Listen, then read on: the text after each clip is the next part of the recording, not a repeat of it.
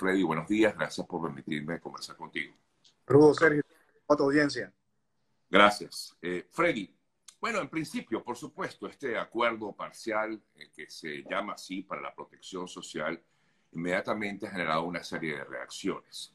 Pero la pregunta principal que yo te haría para comenzar esta conversación, eh, Freddy, es, ¿qué pasa con los presos políticos? ¿No debería haber sido tú como preso político que fuiste del régimen venezolano?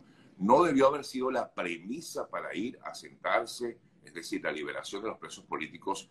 ¿No debió haber sido la premisa para sentarse a negociar cualquier cosa con, representantes del régimen venezolano? en esta primera instancia, en la situación en la que nosotros estamos hoy, eh, la capacidad para que nosotros tengamos condiciones previas a la negociación no son necesariamente las mismas que teníamos en otra oportunidad. Entonces, uno puede tener en este caso dos opciones. Opción número uno, eh, no hay negociación si primero no liberas a todos los presos políticos. O la segunda es, bueno, iniciemos la negociación porque consideras que la fuerza para lograr ese objetivo y buscas liberar a los presos políticos como otros elementos a través de la negociación. Entonces, aquí hay una había una posibilidad muy real, que y eso creo que hay que evaluarlo como Sergio. No es un asunto solamente de la oposición venezolana, aquí también hay actores internacionales involucrados. Un escenario en el cual nosotros dijéramos, no eh, inicia ningún proceso de negociación, si no se liberan a todos los presos políticos, es un escenario que lamentablemente hoy no era realista. Que sí puede ser realista, y eso no quiere decir ni siquiera que lo vamos a conseguir, pero es el esfuerzo que tenemos que hacer que a través del proceso de negociación logremos, entre otras cosas, liberaciones de presos políticos. Y para responder la segunda pregunta que hice yo, que también lo he hecho. Bueno, ¿por qué no se comenzó por ahí?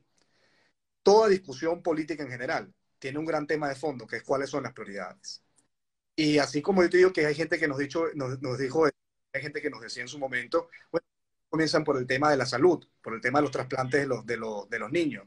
¿Por qué no comienzan por el tema de la economía, que nos preocupa y, lo, y tal. Y otros dicen, ¿por qué no comienzan con el tema de las condiciones electorales? Porque con eso resuelves todo lo demás. Entonces, siempre que uno entra en un proceso de este tipo, van a haber diferencias sobre las prioridades. Y eso es lógico y normal. Eh, para algunas, y es así, cuando yo estaba preso, para familia lo más importante era sacarme a mí. Para una persona que tiene un problema de un es importante resolver eso. Y, y parte del gran reto de la política se trata de ver cómo dentro de lo que tú crees y lo que puedes, tratas de buscar una solución que vaya avanzando a todo. Entonces, las negociaciones nunca son completas en un solo tramo. Es decir, tú tienes que ir comenzando por algunos elementos. Y hoy se comienza con el tema social porque se consideró que era uno, un tema que tocaba a millones de venezolanos y segundo, porque era factible avanzar y era un punto de encuentro y todavía los otros elementos no son puntos de encuentro. Entonces, no, no solamente es un tema personal, yo no hablo en nombre de Freddy Guevara, tampoco hablo solamente en nombre de Voluntad Popular, hablo en nombre de, todos los partidos de la plataforma y los que estamos miembros de la delegación. Obviamente el tema de los presos políticos es una prioridad para y un objetivo central para esta delegación. No solamente lo digo por un tema de, de ni siquiera de solo altruismo y convicción ética y moral. Nuestros hermanos y gente nuestra está presa todavía. o sea, si quiere incluso verlo, si alguien cree que esto no se trata de, altruismo o que también quiero decir que a mí, gente con la que uno eh, ha luchado toda su vida está presa. Entonces, nosotros tenemos ese principal interés también en buscar esa solución. Y no solamente, y no solamente por los que están hoy presos, sino también porque no es viable ninguna lucha democrática mientras se siga persiguiendo a quien piensa distinto. Entonces, diría, puesto que el tema de los presos políticos está en la prioridad de todos nosotros. Segundo, hoy no había las, hoy me refiero en este presente, no había las condiciones de fuerza política para poder exigir que antes de iniciar el proceso se liberaran a todos, sino por el contrario, que iniciáramos un proceso para lograr la liberación. Y tres, al ser un proceso por partes, eh, hay que ir definiendo dónde se puede arrancar. Y lo que podemos arrancar hoy fue este proceso que puede ayudar a aliviar el sufrimiento, no resolverlo, de millones de venezolanos que están sufriendo por la electricidad y, bueno, y todo estos asuntos de estas calamidades.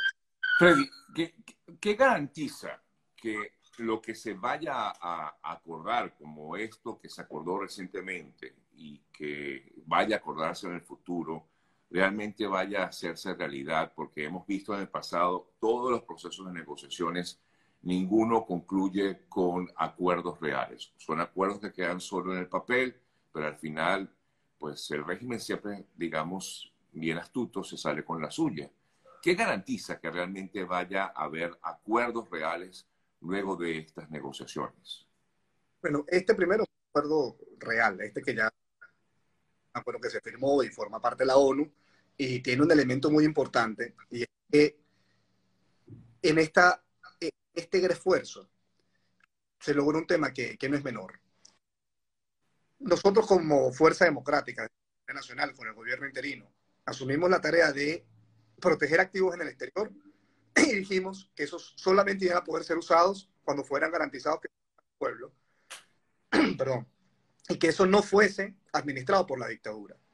Y eso es un tema central. Es decir, logramos que la ONU sea la que va a administrar, la que lo va a ejecutar. No solamente la que lo va a ejecutar, todos los temas de licitación, todos los temas de contratación, todo lo que tiene que ver con el desarrollo de los proyectos, lo realiza la ONU y las agencias de las Naciones Unidas.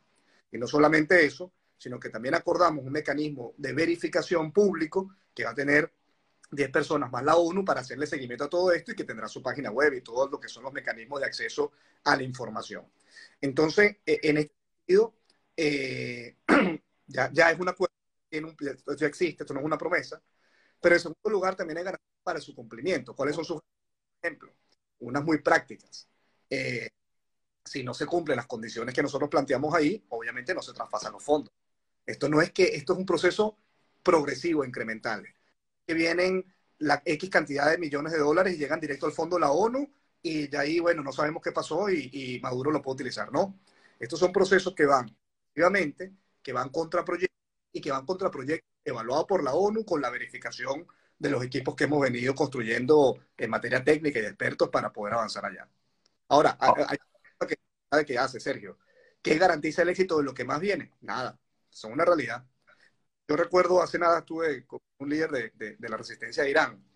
Él es un luchador de, lucha libre.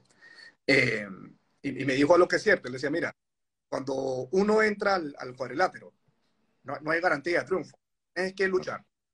Y nosotros, esta estrategia o la estrategia general que tenemos como Fuerzas Democráticas incluye muchos terrenos, muchos cuadriláteros.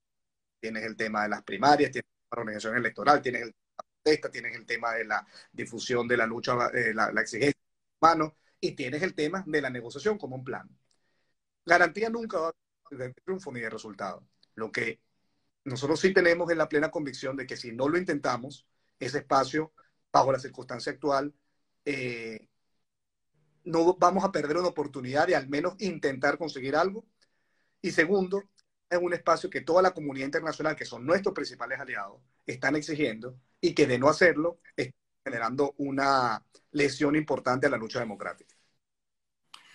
Freddy, ayer, entre otras personas, bueno, hubo muchas reacciones. Eh, vimos reacciones de Iván Simonovic, reacciones de también, entre otros, Transparencia Internacional, hablando justamente acerca de, de, dónde van estos fondos, que en todo caso se acordó en este preacuerdo que se, o acuerdo parcial firmado en, México.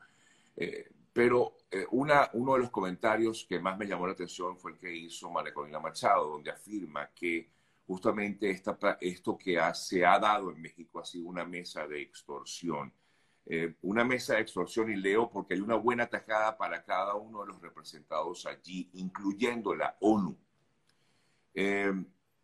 ¿cuánto se, ¿En cuánto se benefician ustedes económicamente de este acuerdo?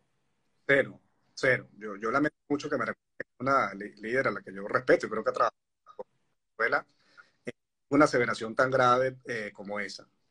Eh, porque básicamente lo que está diciendo es que o los delegados o la oposición se cogieron unos reales con eso. Y ahí no hay nada de eso. Es decir, primero, ni, eso entra en una cuenta, obviamente, de ninguno de nosotros, ni de la oposición, ni de ningún partido, ni siquiera el gobierno interino, ni de la... Y tampoco entra la de Maduro. Eso entra a la ONU, manejado por Nueva York. Eh, creo que, no, entiendo, yo espero que, bueno, de electorales que tenga cada quien en las primarias no lo lleve a hacer acciones de, ese tipo y entendamos que al final de cuentas no se trata de, suela, ¿no? Y uno puede tener diferencias políticas, y eso es lógico, pero una cosa es discutir la, estrategia y otra cosa eh, decir una mentira tan grave como esa que, todo el mundo se está agarrando unos reales. Ahora, Freddy, tú estás consciente de que la mayoría de las personas, o por lo menos leyendo los comentarios de las personas, eh, cada vez que se habla del acuerdo, de cualquier negociación, inmediatamente salta el comentario que ustedes son unos traidores, unos vendidos, unos falsos opositores. ¿Cómo le cae a Freddy llevar este tipo de comentarios que digo, repito, no, no es de ahorita, es, ya tiene un buen tiempo la gente pensando de esa forma? Sí, a ver, yo, yo creo primero hay que definir bien qué es la gente en general, ¿no? Es decir, no, yo no tengo para saber si eso es algo, pero sí pasa mucho en las redes y existe. Hay trolls, hay bots, pero uno no puede negar que hay una parte de la oposición venezolana eh, que desconfía de nosotros como dirigentes opositores. Y eso es así, eso es una realidad. ¿Cuántos son? ¿Son la mayoría? No, no lo sé. Eh, en las encuestas yo no veo ese tema. Eh, pero sí creo que es un público que es muy activo en las redes y que aparte es importante. Es importante. Además, como te digo, hay trolls, hay bots y, hay estrategias. Mira, yo, yo, trato de no tomarme esos temas personales, porque creo que al final de cuentas se trata primero de transformación Segundo, creo que también se trata de errores que han cometido. Y tercero, también se trata de gente que también es víctima de la desinformación y de las campañas de manipulación. Entonces, como eso que estamos hablando ahorita, pues si alguien lee, alguien no vio el programa, no, no escuchó, eh, no vio el acuerdo, no, no ha visto las fuentes oficiales y solo lee un tweet de alguien diciendo que es que ahí se repartieron los reales, bueno, se queda con esa información, pues. Y obviamente eso va a decir, bueno, esta gente me está traicionando por, porque reales. Entonces, yo, yo creo que aquí lo importante está en asumir que, este tema no se trata solamente de buscar aplausos, que obviamente como político siempre es importante, y está en la elección, pero se trata sobre todo de hacer lo que uno cree que es lo correcto. La, la decisión que nosotros tenemos y creemos que es la correcta para el país, políticos, para las elecciones, para la situación social, es avanzar en este proceso de negociación y hacerlo lo más público y transparente posible. Ahí, los documentos son públicos, ahí todo el mundo puede leer dónde quedan todas las cosas, los demás documentos también serán públicos. Eh, y ahí se verá. Si en algún momento, entonces, alguien ve que luego le quedó a, cayó en una cuenta de Maduro, entonces dirá, bueno, mira, si estos tipos le dieron unos reales a Maduro. Y bueno, alguien, la ONU eh, la controlamos nosotros, ¿no? Si alguien ve y se investigue ve que entonces que reales de eso, lo podrá decir. Pero hasta ahora, eh, oye, yo creo que todo ha sido comunicado de manera muy transparente. Tenemos un escenario de censura y autocensura muy grande también. Por eso espacios como el tuyo son importantes, esfuerzo. Y nuestro reto es hechos más que palabras. Mira, aquí nosotros tenemos mucho, muchos tiempos ya, muchos años de, en los que, los últimos años te diría, sobre todo después de que no logramos el objetivo con la estrategia que avanzamos con el gobierno interino, eh, el objetivo definitivo, pues, fue que era el cambio del régimen de Maduro, pero se lograron muchas otras cosas que, por cierto, son las que han hecho que Maduro hoy haya aceptado que por primera vez en la historia recursos congelados vayan a la gente a través de la ONU o organismos internacionales, ¿no? Eh, pero precisamente con, con eso se, se, ha generado mucha desconfianza. Además que te digo otra cosa, que parte de lo que yo estoy haciendo ahorita parado fuera la política tiene que ver con la democracia, estudiar estos asuntos. Y es una práctica también global que han hecho los autoritarismos en general. Esto no ocurre solo en Venezuela. Si Rusia, eh, China, Turquía tienen una gran campaña y una gran estrategia de y muchas veces generan desinformación utilizando cuentas que en teoría son opositoras para desprestigiar de Esto no quiere decir que no hay esto, esto no quiere decir que no hemos cometido errores. Esto lo que quiere decir es que adicionalmente a ese sistema hay también una estrategia de las dictaduras de minar la confianza y, y desafectar, hacer distancia más grande entre la población y la dirigencia. ¿Por qué? Porque ¿quién es el que más le conviene que la población no crea en sus dirigentes? Al régimen. Porque si tú no tienes confianza en los liderazgos, bueno, precisamente no vas a reaccionar ni vas a movilizarte. Y entras en un estado que el régimen, todo es malo, todos son, todos son horribles, nadie me representa. Entonces, ¿qué hace? Me retrotraigo. O me quedo solamente expresándome en una red social y en la acción política se concluye diciendo yo no voto o yo no protesto o yo no voy a la primaria porque todos son iguales. Entonces, eso es una realidad, nosotros la asumimos y es una realidad que la forma de combatirla creo que son con unas cosas muy concretas. Uno, comunicación, información, hablar, pero segundo, la más importante son hechos. Y hablar con hechos dónde estamos, dónde estamos avanzando y dónde no.